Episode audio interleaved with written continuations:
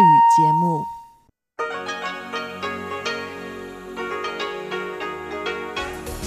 В эфире Международное радио Тайваня.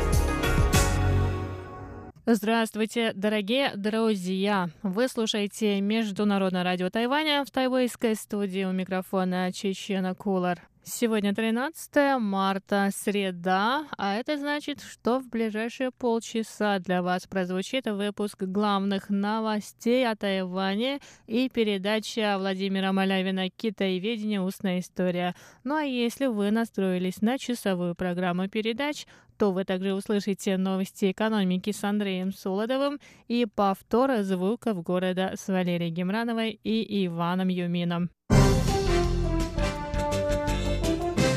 Итак, мы начинаем выпуск новостей.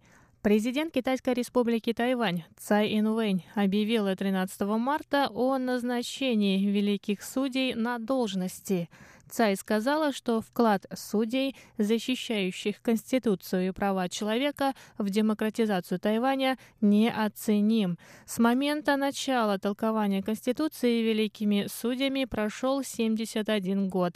За это время Совет великих судей рассмотрел 775 дел, связанных с интерпретациями Конституции. Президент Тайваня сообщила, что после ее избрания правительство провело судебную реформу и приняло закон о Конституционно-процессуальном кодексе, который вступит в силу через три года. Согласно этому закону, Великие судьи будут рассматривать дела в порядке судебных слушаний, а не за закрытыми дверьми. По мнению Цай, это может стать началом новой эпохи.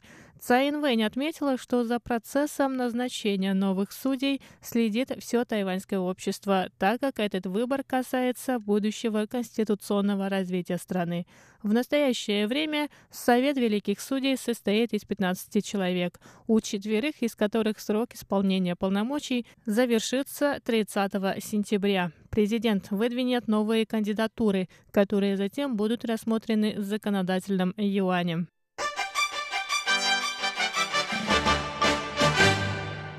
Британский активист в области защиты прав человека Бенедикт Роджерс, принявший участие в региональном форуме по свободе вероисповедания, дал интервью Международному радио Тайваня. Роджерс заявил, что идея одной страны двух систем не сработала в Гонконге, поэтому Тайваню ни в коем случае не стоит принимать ее. Тайвань и Китай — это как день и ночь. В Китае религиозные группы подвержены самому серьезному после культурной революции притеснению, а в это время на Тайване проходит форум по свободе вероисповедания, и президент страны выступает за эту свободу.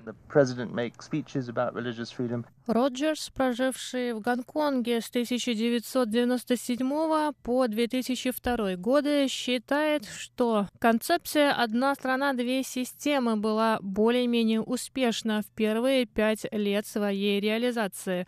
Однако впоследствии, в особенности в последние пять лет, мы стали свидетелями множественного нарушения права на самоуправление. Многие мирные протестанты оказались за решеткой, а члены парламента были лишены лишены полномочий. Видя, насколько демократия процветает на Тайване, насколько серьезно люди относятся к свободе, я задаюсь вопросом, действительно ли Тайваню нужно менять это на концепцию «одна страна, две системы». В голове Си Цзиньпина эта идея равна идее одной страны, одной системы. One country, nearly one system.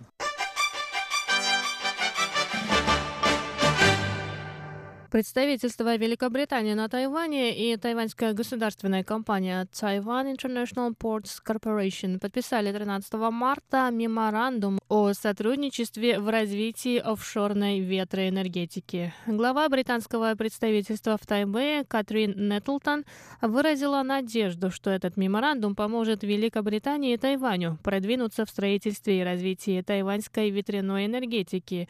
По ее словам, этот меморандум будет поддержан британским правительством. По словам Нетлтон, Великобритания обладает богатым опытом в развитии офшорной ветроэнергетики, которым они готовы делиться с Тайванем. Стороны будут обмениваться информацией в области разработки политики, стратегии, технологий, а также при эксплуатации и ремонте ветрогенераторов.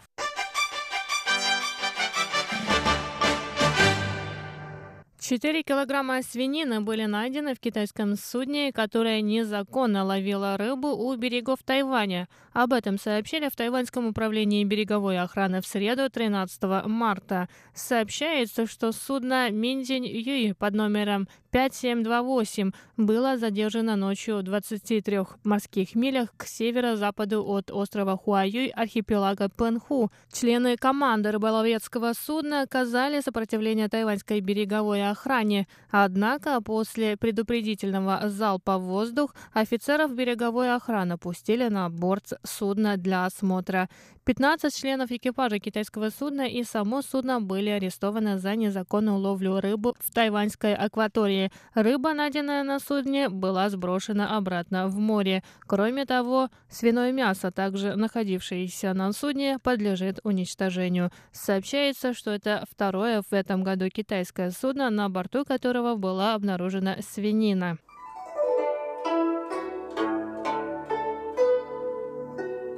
Дорогие друзья, 28 марта русской службе Международного радио Тайваня исполняется 25 лет.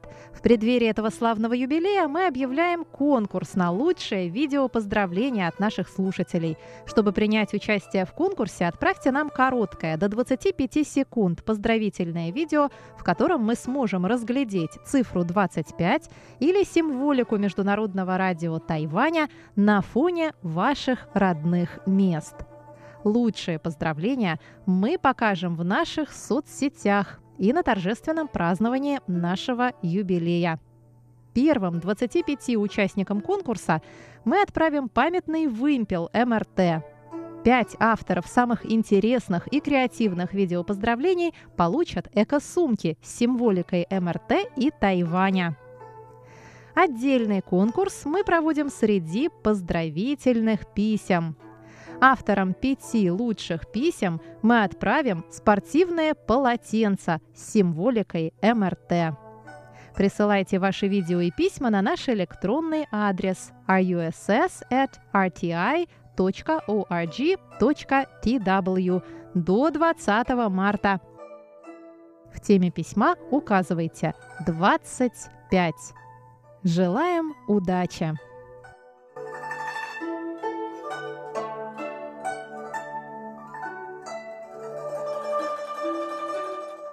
С вами была Чечена Колор. До скорых встреч на Марта.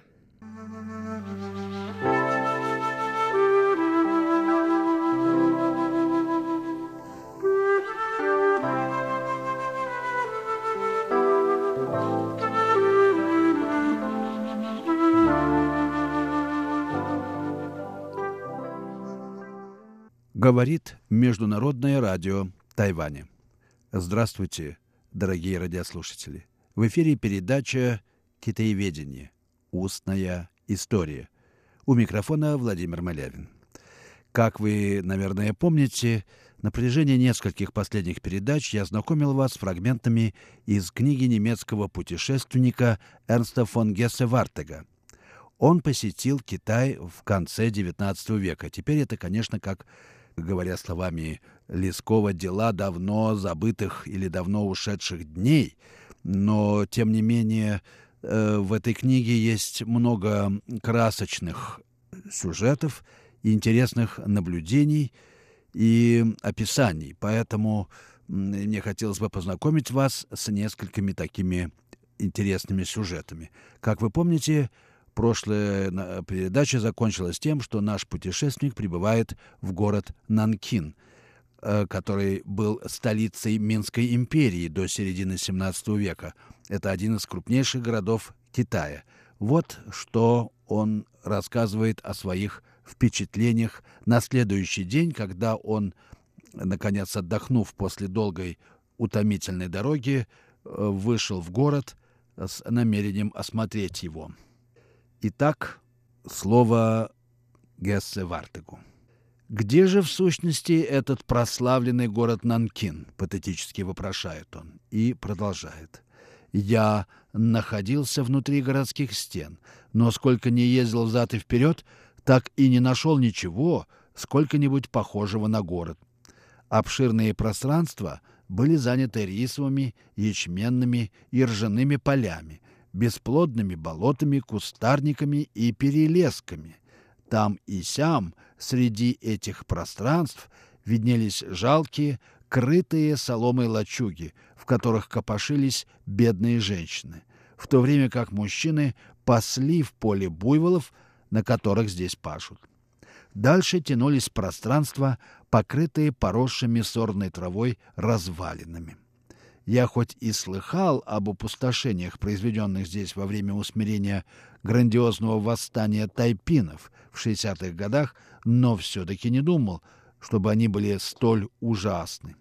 Неужели из тысяч дворцов, кумирен, пагод и общественных зданий, украшавших в прежние времена этот миллионный город, не осталось ничего? Где пурпурный город, где императорский дворец, резиденция императоров из династии Мин, где дворец последнего тайпинского императора-мятежника. Я велел показать себе манжурский город, обнесенный особой стеной, находящейся в восточной части Нанкина. Но и там не нашел ничего, кроме груд камней и мусора — напомнивших мне развалины в Каире или в Карфагене, виденные мной несколько лет тому назад. Только эти производили еще более тяжелые впечатления, так как были свежее, говорили о недавних временах.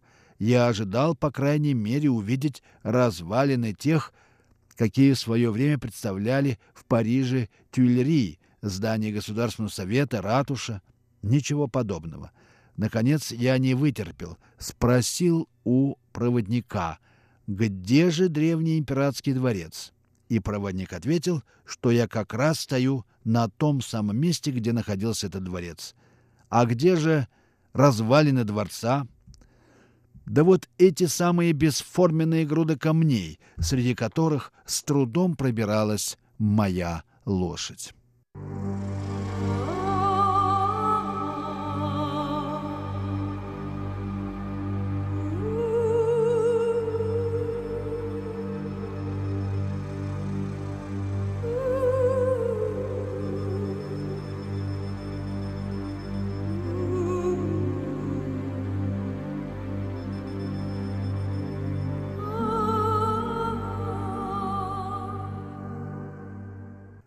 Слушаете передачу «Китаеведение. Устная история» Международного радио Тайваня. Передачу ведет Владимир Малявин. И я продолжаю рассказ о том, как выглядел город Нанкин в глазах немецкого путешественника Гессе Вартега, посетившего его в середине 90-х годов, то есть последнюю декаду 19 столетия.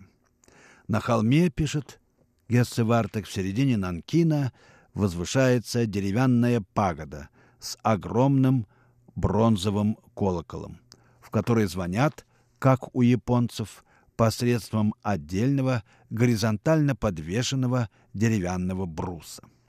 Когда я подъехал к этой видной со всех концов города колокольне, навстречу мне бросилась толпа нищих, отвешивая мне земные поклоны я едва пробрался между ними со своей лошадью. Близ пагоды я заметил несколько миссионерских зданий, а также стены китайской крепости. В бойнице грозно смотрели жерла пушек. Но когда я пригляделся к ним поближе, оказалось, что и бойницы, и жерла пушек были только нарисованы на стене.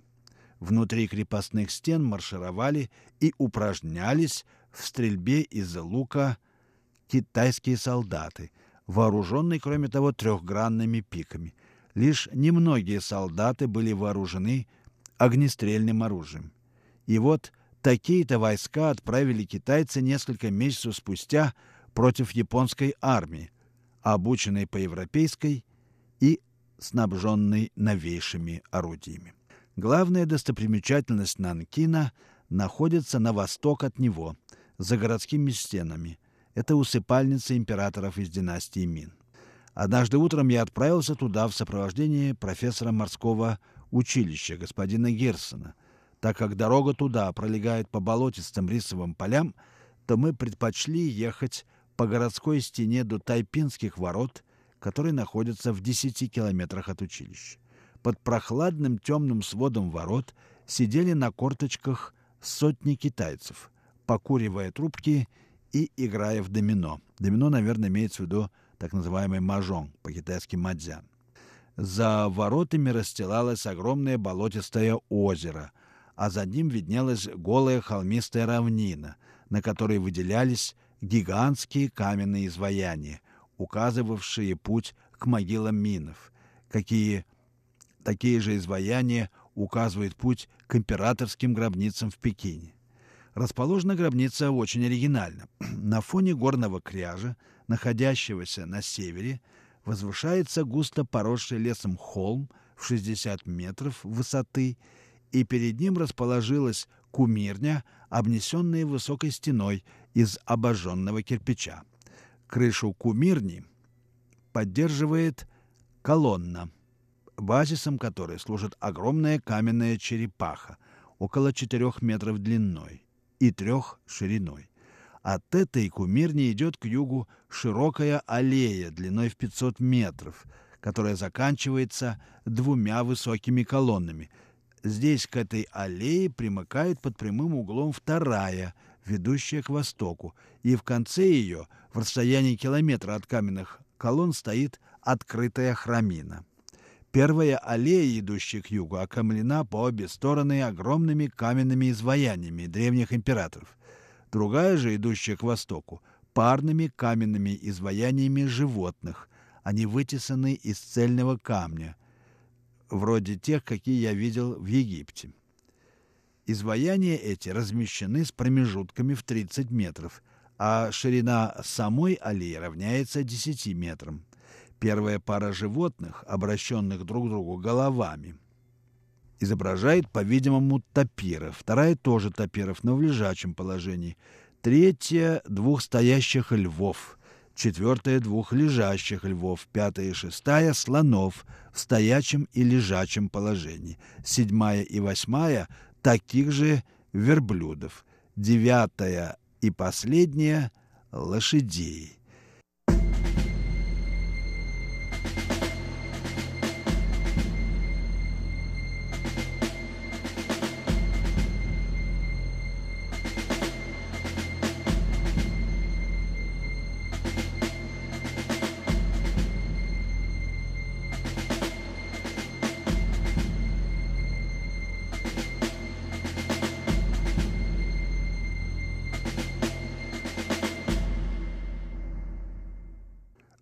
Слушаете Международное радио Тайваня. Передачу «Китаеведение. Устная история». Передачу ведет Владимир Малявин. Я продолжаю знакомить вас с рассказом немецкого путешественника Гессе Вартага о посещении им города Нанкина, одного из крупнейших городов Китая. Это дело было в конце XIX века, и Нанкин был в страшном запустении – хотя прошло уже 30 лет после разгрома столицы э, Тайпина, в которой был этот город, и до сих пор он, э, его жители так и не заселили город, который э, был разгромлен манчжурскими войсками э, практически полностью. Итак, Гас Вартек посещает, осматривает гробницы минских императоров. На спине у стоящих слонов, замечает он, я увидел кучу мелких камешков. И профессор Герцен объяснил мне, что длиннокосые сыны Небесной империи, собираясь вступить в брак, являются сюда перед свадьбой и бросают камешки на спину слонов. Если камешек удержится на спине, значит небо в течение первого же года благословит брак китайца сыном – а если нет, у него родится дочь. Чтобы предотвратить такое несчастье, брак иногда откладывается на год. Или, если и совершается, то молодой супруг воздерживается воспользоваться своими правами в течение этого первого года, а затем вновь идет вопрошать оракула слона. Желанный результат достигается иногда и какой-нибудь уловкой кудесника или прорицателя, к которым прибегают в таких случаях будущие отцы.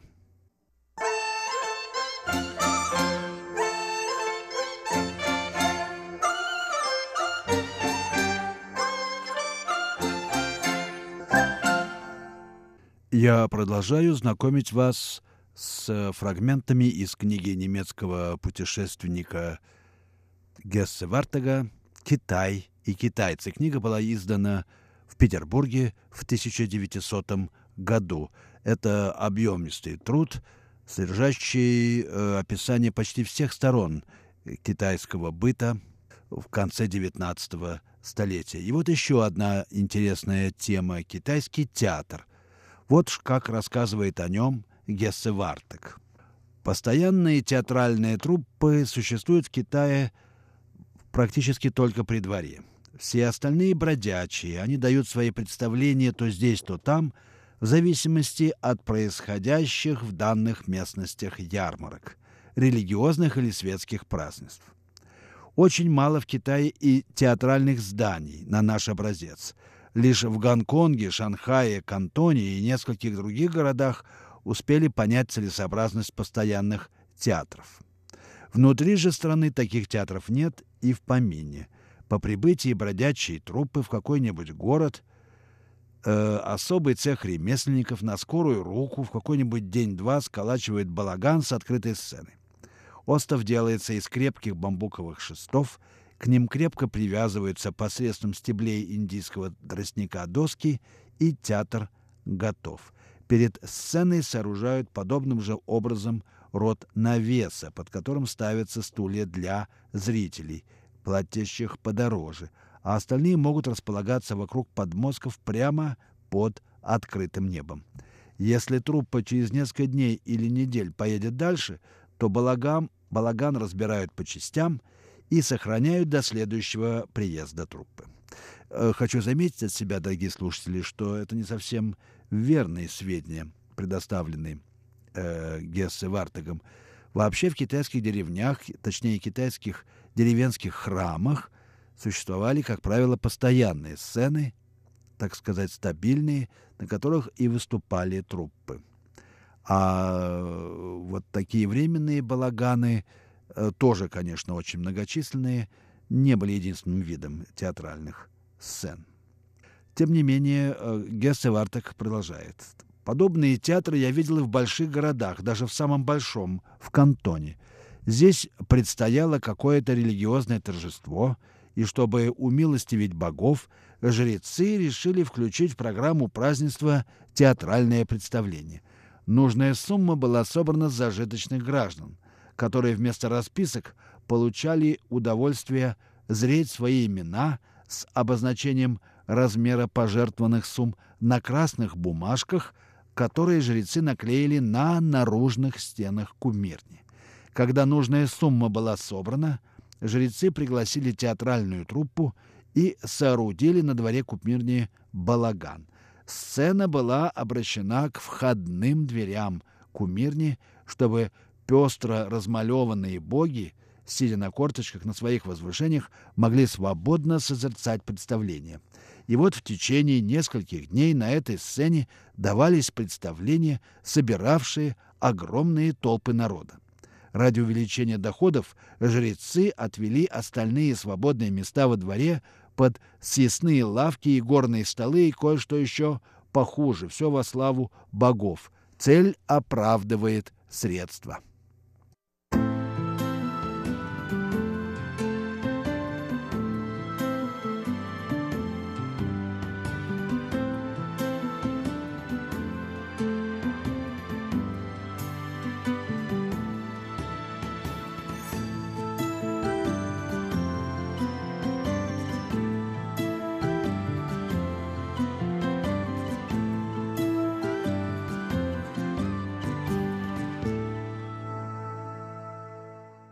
Вы слушаете передачу «Китаеведение. Устная история» Международного радио Тайваня. Передачу ведет Владимир Малявин. Послушаем немецкого путешественника Гесса Вартега, который рассказывает о народном китайском театре. Э, на дворе конец 19 столетия, приблизительно 1894 год. Представления начинаются обыкновенно утром, пишет наш немецкий путешественник, и длятся до наступления сумерек. Ночной жизни в китайских городах не существует. Городские ворота на ночь запираются, и отдельные кварталы и улицы даже загораживаются рогатками и решетками, так что ночным посетителям театров и не попасть было бы домой. Исключением являются портовые города, открытые для европейцев. Там театры бывают открыты наравне с английскими в вечернее время. То же самое я наблюдал в Сан-Франциско и в Сингапуре. Большое заблуждение предполагать, будто китайские театральные пьесы, как это описывают скользящие по всему взглядам торопливые, торопливые топтатели вселенной, тянутся днями или неделями. У китайцев существуют такие же одноактные и многоактные пьесы, как у нас, только у них нет занавеса, вследствие чего конец одной пьесы не отделяется от начала другой падением занавеса, и одна пьеса непосредственно следует за другой – если кому из богатых зрителей захочется посмотреть известную пьесу, ему стоит только распорядиться и заплатить несколько лишних таэлей. Почти все театральные представления китайцев сопровождаются музыкой.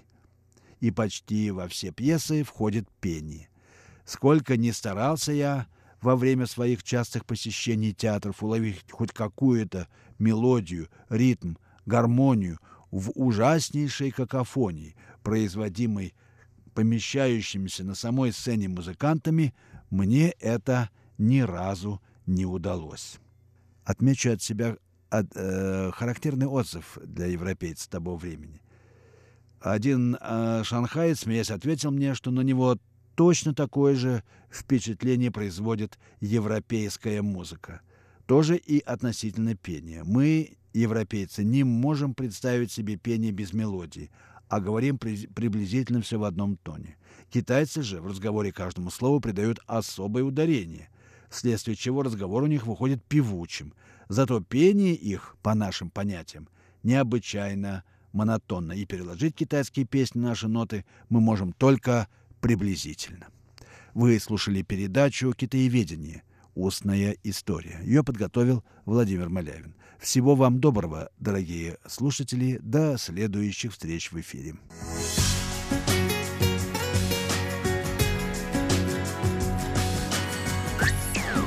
В эфире Международное радио Тайваня.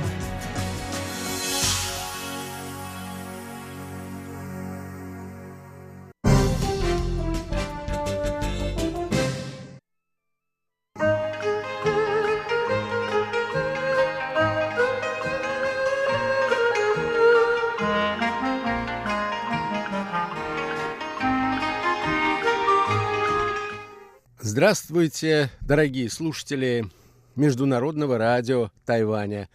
В эфире еженедельная передача из рубрики «Новости экономики». У микрофона ведущий передачи Андрей Солодов. На страницах международной печати экономисты, аналитики, Специалисты по глобальному финансовому и экономическому рынку продолжают обсуждать перспективы развития мировой экономики в наступившем году. Достаточно много весьма пессимистичных прогнозов.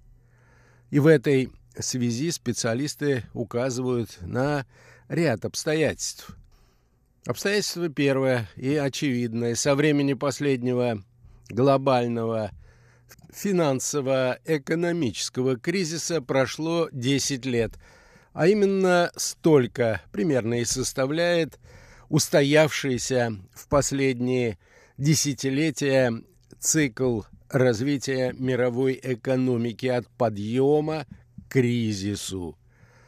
Второе обстоятельство парадоксально связывают с относительно неплохим состоянием и развитием наиболее важных экономик Запада. Если обстоятельства в экономике обстоят слишком хорошо, то скоро жди кризиса, утверждают некоторые наблюдатели. И, наконец, еще одно обстоятельство, которое привлекает к себе внимание на протяжении последнего времени. Это серьезное ухудшение экономических показателей в государствах, которые в последнее время считались одними из наиболее динамичных двигателей движения мировой экономики вперед. Указывают в этой связи на замедление темпов экономического роста в Китае, а также на ухудшение экономических показателей Турции. Разумеется, в будущем мы будем говорить и не раз о состоянии экономики Китая, которая до последнего времени являлась наиболее динамичной среди экономик мира. А сегодня я предлагаю поговорить о том, что происходит с экономикой Турции. Итак, наша тема сегодня – экономическая ситуация в Турции – тревожный сигнал –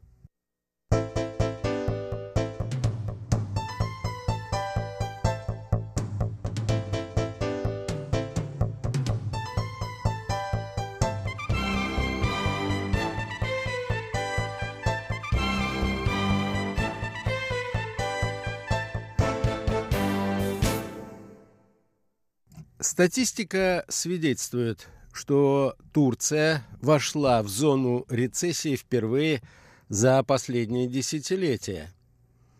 В период с 2010 по 2017 год это государство демонстрировало впечатляющие темпы роста, а ныне страна сталкивается с падением – стоимости национальной валюты и сокращением экономики на протяжении двух кварталов подряд.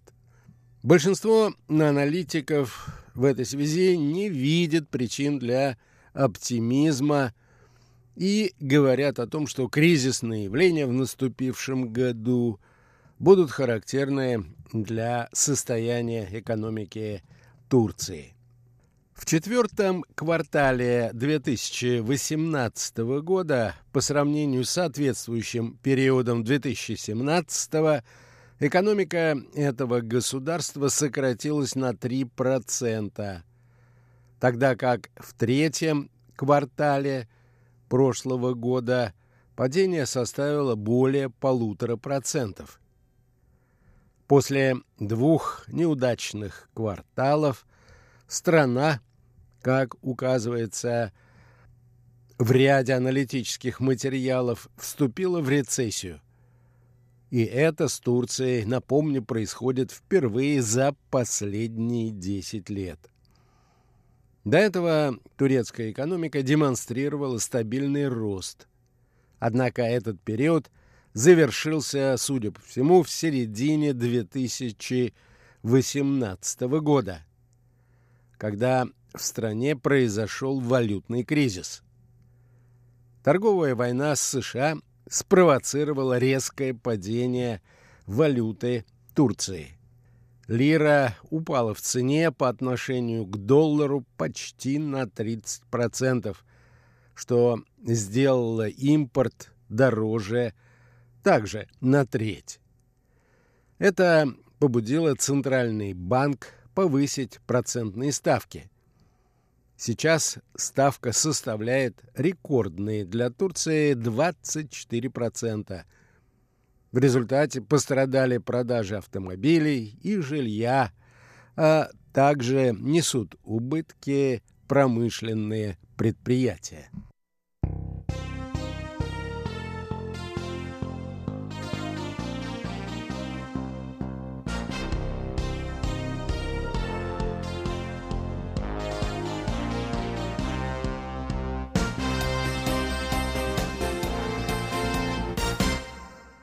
Помимо этого, сбылись предсказания об усугублении инфляционных рисков.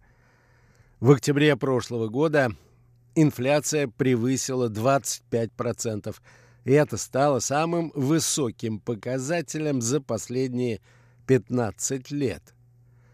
Расходы домохозяйств на конечное потребление в целом в годовом исчислении увеличились более чем на 1%.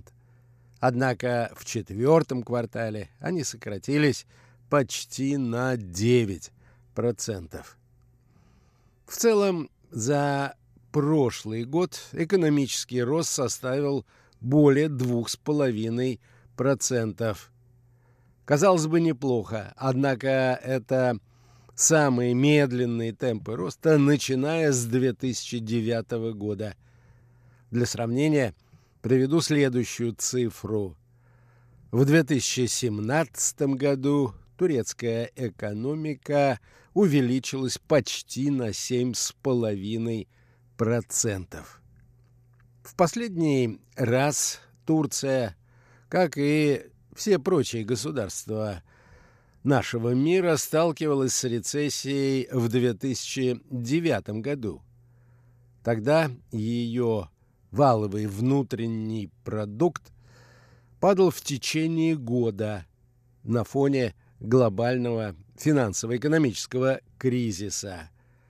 Началось это во втором квартале 2008 года и продолжалось до первого квартала 2009 С 2010 по 2017 годы турецкая экономика росла поистине беспрецедентными темпами. ВВП страны увеличился с 275 миллиардов долларов до 850 миллиардов, что сделало Турцию одной из крупнейших развивающихся экономик мира.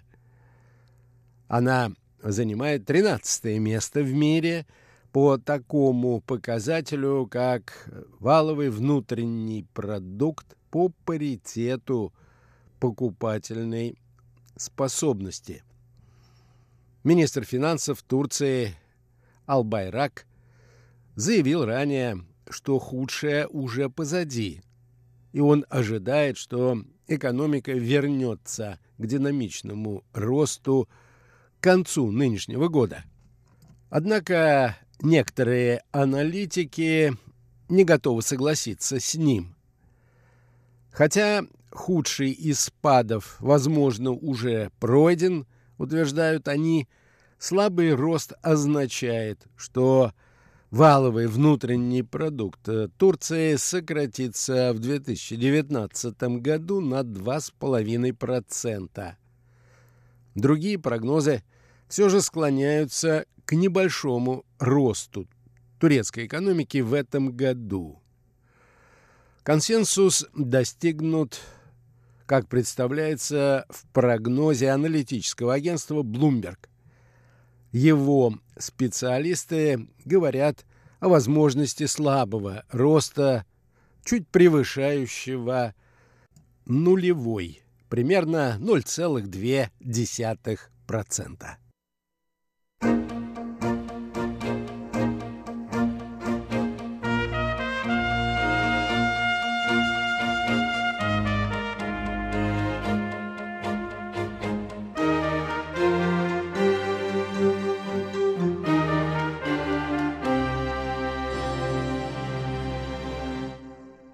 Одним из результатов обострения политических отношений между Турцией и Соединенными Штатами стала торговая война между странами. Руководство двух государств расходится во мнениях по нескольким вопросам, в частности, о том, как бороться с исламским государством. Не согласны в Вашингтоне с планами Турции покупать российские системы противоракетной обороны. Кроме того, 1 августа прошлого года Соединенные Штаты ввели санкции в отношении двух турецких министров – министра внутренних дел и министра юстиции. Это стало ответом американских властей на отказ Турции освободить задержанного в этой стране американского пастора Эндрю Бронсона. Турецкое правительство подозревает его в шпионаже и связях с исламским проповедником Фетхулахом Гюленом, которого в Анкаре считают террористом. В конце 2018 года американского пастора освободили, а санкции с правительственных чиновников сняли, и это немного успокоило рынки. В августе 2018 года Турция увеличила размер ввозных пошлин на ряд американских товаров. Президент страны Эрдоган подписал указ, в соответствии с которым пошлины на легковые автомобили были увеличены на 120%, на алкоголь на 140%, на табак на 60%, а на косметические изделия также на 60%.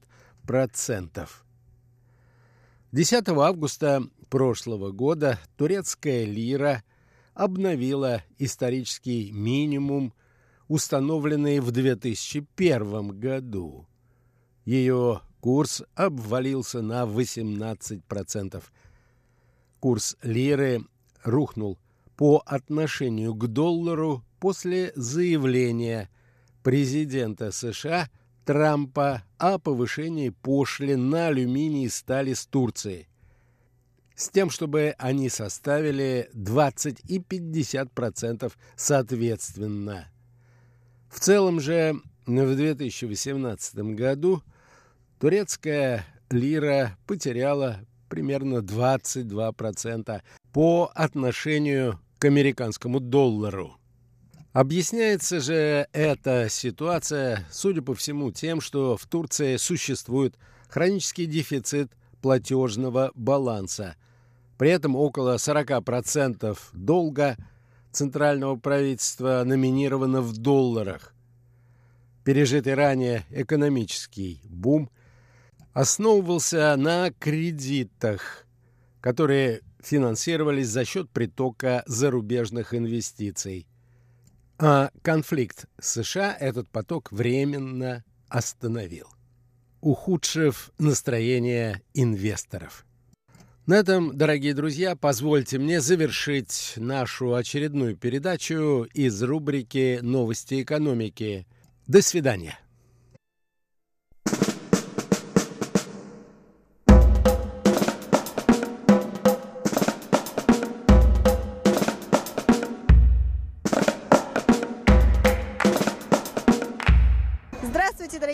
Друзья! Вы слушаете Международное радио Тайваня. Это передача «Звуки города». У микрофона ваши ведущие Иван Юмин и Валерия Гемранова. Всем привет!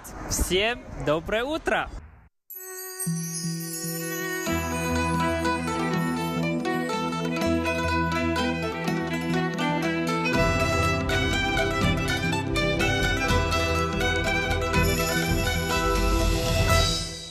Привет, Лера! Доброе утро! Доброе утро, Ванюш! Как настроение у тебя?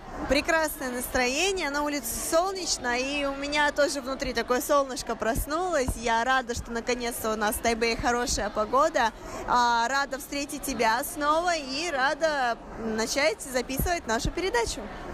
Я тоже. Я хочу тебя еще раз поблагодарить, что ты приготовила такие хорошие передачи для меня такой подарок на два года. Что ж, Вань, это ж не только подарок для тебя, это подарок для тебя, для наших слушателей, ну и, конечно же, для меня. Мне было самой очень приятно работать и заново прослушивать их. Поэтому сегодня я специально приготовил тебе тоже необычный подарок. О, что же это такое? Подарок на 8 марта? А, нет. Но это тоже часть моей жизни. Я хочу делиться с тобой. То есть подарка на, на 8 марта мне ждать не стоит? Можно подождать, но... но потом. Ну хорошо, ладно, давай, Ванюш, посмотрим, что ты мне там приготовил. Может быть, это я смогу принять его как подарок на 8 марта. Тогда слушай мою загадку.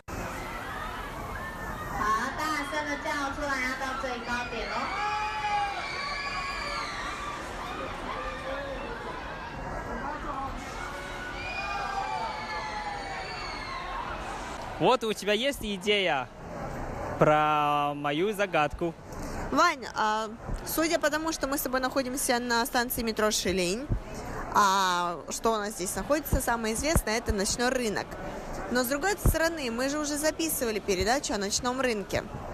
Так я тогда не знаю, неужели ты меня поведешь снова на ночной рынок? И как ты сказал, это часть твоей жизни, то я тогда ничего другого не могу придумать. Тогда тебе еще одну подсказку. Это часть моей жизни, но в детстве. Ванюш, ну, дети тоже ходят на ночной рынок, я не знаю. Давай какую-нибудь более существенную подсказку. Хорошо, скажи мне, пожалуйста, а, дети в России, когда они хотят гулять, играть, куда они ходят? Они ходят в детский парк. Вот, ты уже почти догадалась. Так, в детский парк с аттракционами. Правильно, ты угадала. Сегодня я хочу тебе показать парк развлечения Тайбэя. А, то есть это тайбейский парк развлечений для детей, верно? Да, совсем недавно они открыли новый парк. И очень крутой. А, то есть ты там уже был? Был, был, конечно. Вань, тебе сколько лет? Ты уже вырос давным-давно, все по паркам ходишь. Конечно, это парк не только для детей, для взрослых тоже. И, кстати, там очень интересно. Хорошо, я, честно говоря, там никогда не бывала. Я знала, что он есть где-то, но я не знала, что он вот в чертах города буквально. Потому что в основном всегда на Тайване большие парки развлечений, их выносят за город и на огромной территории уже строят. А здесь, получается, в рамках города, и он неподалеку от станции метро, насколько я понимаю. Мне бы очень сильно хотелось на него посмотреть. И, может быть, даже прокатиться на паре аттракционов. Конечно, не пожалеешь. И я предлагаю, мы не просто едем на автобусе туда. Это неинтересно. Ты помнишь мою самую любимую передачу? Да, конечно, я помню, Ванюш. Теперь я знаю. Это была передача о велосипедах. Вот. Мы едем на велосипеде туда, на Юбайке. Хорошо, давай. Замечательная зарядка для воскресного утра. Но перед тем, как мы поедем, давай проверим, хватает ли денег у нас на карте. Давай. 请将票卡放置于，请投入纸钞或硬币。 М, у тебя еще 47 下一步， тайванских долларов. 请投入纸钞或硬币。 不再投入，请按下一步。 Кстати, вход в парк за 30 НТ. Так что ты давай побольше монетов положи. Ванюш, все монеты закончились, нет больше. Все, 50 было всего-навсего. Я думаю, хватит. Хорошо. 加值中，加值成功，请取回票卡。 Так что поехали. Ванюша, у тебя есть деньги? Есть, я уже положил. А, но сначала надо найти стоянку. Но я думал, недалеко. А, нашел, нашел. Давай перейдем улицу, и там направо уже стоянка. Поехали.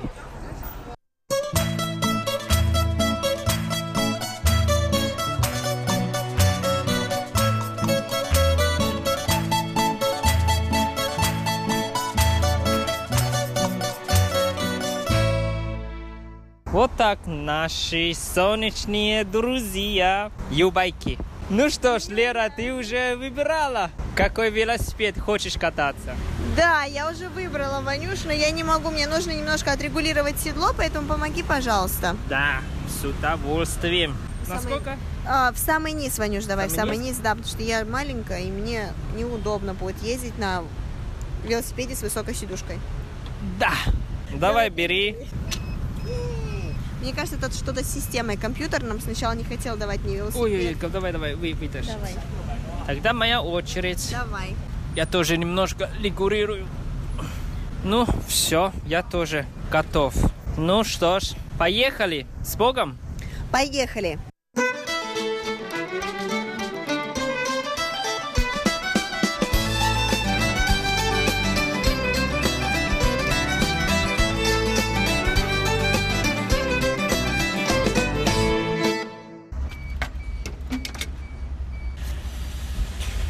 Фу, наконец-то приехали мы.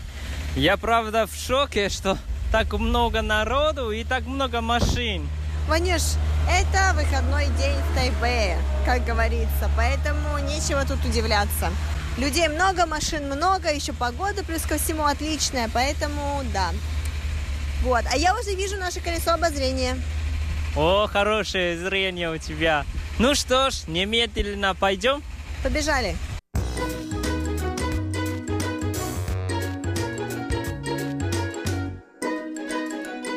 Лера, а ты знаешь, когда первый детский парк развлечения появился в Тайване? Когда, Ванюш? Мне кажется, наверное, в двух... Нет, наверное, может быть, 1900 какой-то там год был? Может быть, где-то 1980-й, 90-й? Еще раньше. Это появился во время японского управления. Это где-то 1934 году. Вау, так рано? Да, вообще давно. И тогда детский парк развлечения вместе с зоопарком.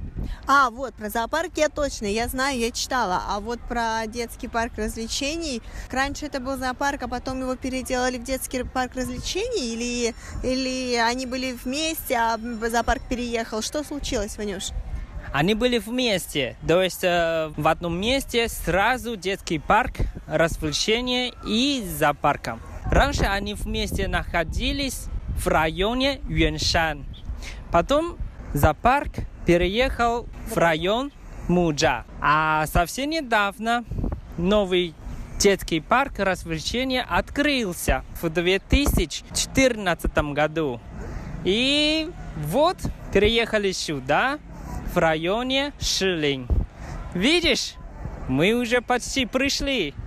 О, вау! Ну, Самое главное, Вань, что меня очень радует, очередь не такая большая, как обычно бывает. То есть обычно в зоопарке очередь на гондолу, а очередь подняться, чтобы на самый верхний этаж 101 всегда невероятно большая по выходным. А сегодня, смотри, она тут даже не выходит за рамки вот этой ленточки красной, поэтому меня очень даже радует. Но все равно людей много, достаточно много. Разумеется, все с детьми. Здесь нет таких, как мы, молодых, которые пришли сами покататься. Вот. Да но- нет, там тоже старики есть. ну, старики-то все приходят, потому что они с внучатами идут, а не то, что мы с тобой. Ну да ладно. А, пойдем в очередь? Конечно, пойдем. И, кстати, здесь билет очень дешево, только 30 новых тайваньских долларов. А для детей 15. Беспла- А, я думала бесплатно. Вань, 30 NTD, ты платишь 30 NTD, и ты можешь кататься на всех аттракционах? Нет, конечно, это просто за вход. И каждая игра стоит по-разному. Ладно, Ванюша, что делать, если, может быть, у нас не хватит денег тогда? Ну, поэтому я попросил тебе побольше денег положить на карту. Ах, вон оно, что ты же меня не предупредил, что тут будут аттракционы платные. Ну что ж, я ж откуда знала. А за можно расплатиться наличными? То, что я знаю, наверное, нет. Но внутри есть вот такая специальная машина для того, чтобы положить деньги на карту. Ясно, хорошо. Ну что, Ванюш, пойдем посмотрим. Я вот здесь смотрю сейчас карту уже. А, могу сказать, что в принципе парк небольшой, относительно небольшой. Ну, учитывая, конечно же, того, что то, учитывая тот факт, что он находится в рамках города, разумеется, тут развернуться особо некуда. Но тем не менее, даже несмотря на это, здесь даже есть секция с американскими горками, потом есть а, что-то наподобие такой карусельки, когда дети приходят в парк аттракционов и садятся на а, такие Чашки. Чашки, да, чашки, тарелки, самовары, а, и чайнички. Все время кружится. И постоянно кружится, да. Вот, а, вот такой есть. Потом есть картинг для детей, там машинки точнее. Это тоже мой самый любимый. Потом есть карусель на лошадях обычно у нас, но вот здесь рыбы. И я такой впервые, если честно, вижу, и раньше не видела рыб вместо лошадей, на которых катаются, такие скачут. Вот, что еще у нас здесь есть интересное? Еще маленький поезд над землей. А, да, точно. И мне кажется, он очень маленький какой-то, если честно. Он, мне кажется, соединяет, наверное, а, два края, правильно? Два края парка. Да, верно. Вот, конечно, еще колесо. Да, потом есть что это за ракета такая, Вань? Монсян Бао Цанг Фэй Чуан. М, интересно, я тоже не понимаю по карте. Сейчас входим и посмотрим. Вот, еще самый интересный, самый стимулирующий именно вот эта игра. Да, это адреналин стимулирующий аттракцион. В общем, когда тебя поднимает, а такой есть столб, значит, в данном случае это что-то похожее на дерево. И по всему периметру установлены сиденья. И, значит, туда садятся люди, когда эти сиденья еще внизу. Потом эти сиденья поднимаются на самый верхний уровень. И потом они задерживаются там на несколько секунд и резко опускаются вниз. Я ненавижу и такого рода аттракционы, это очень страшно, поэтому, Ванюш, ты пойдешь, и я тебя буду снизу снимать и записывать, как ты будешь кричать. А мне очень нравится. Кроме этого, еще а, одна игра мне очень нравится. Вот это лодка. А, знаю, она раскачивается, да, правильно? Да, вот высоко-высоко, потом вниз, потом опять высоко-высоко, потом опять вниз. Хорошо, Вот. хорошо, хорошо. Ты сегодня наиграешься, а я тебя подожду как мамочка. Все, пойдем в очередь. Пошли.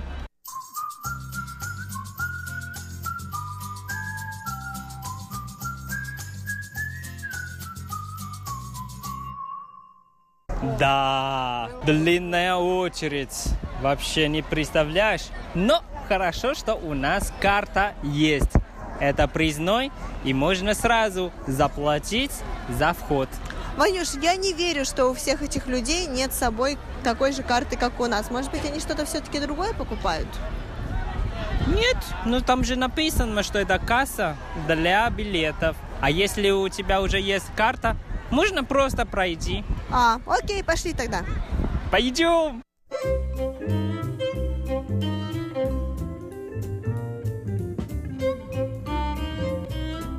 Дорогие друзья, продолжение рассказа о нашей прогулке по парку развлечений в Тайбэе вы услышите в следующем выпуске передачи. А сегодня пришло время прощаться. С вами были Валерия Гемранова и Иван Юмин. До новых встреч! thank you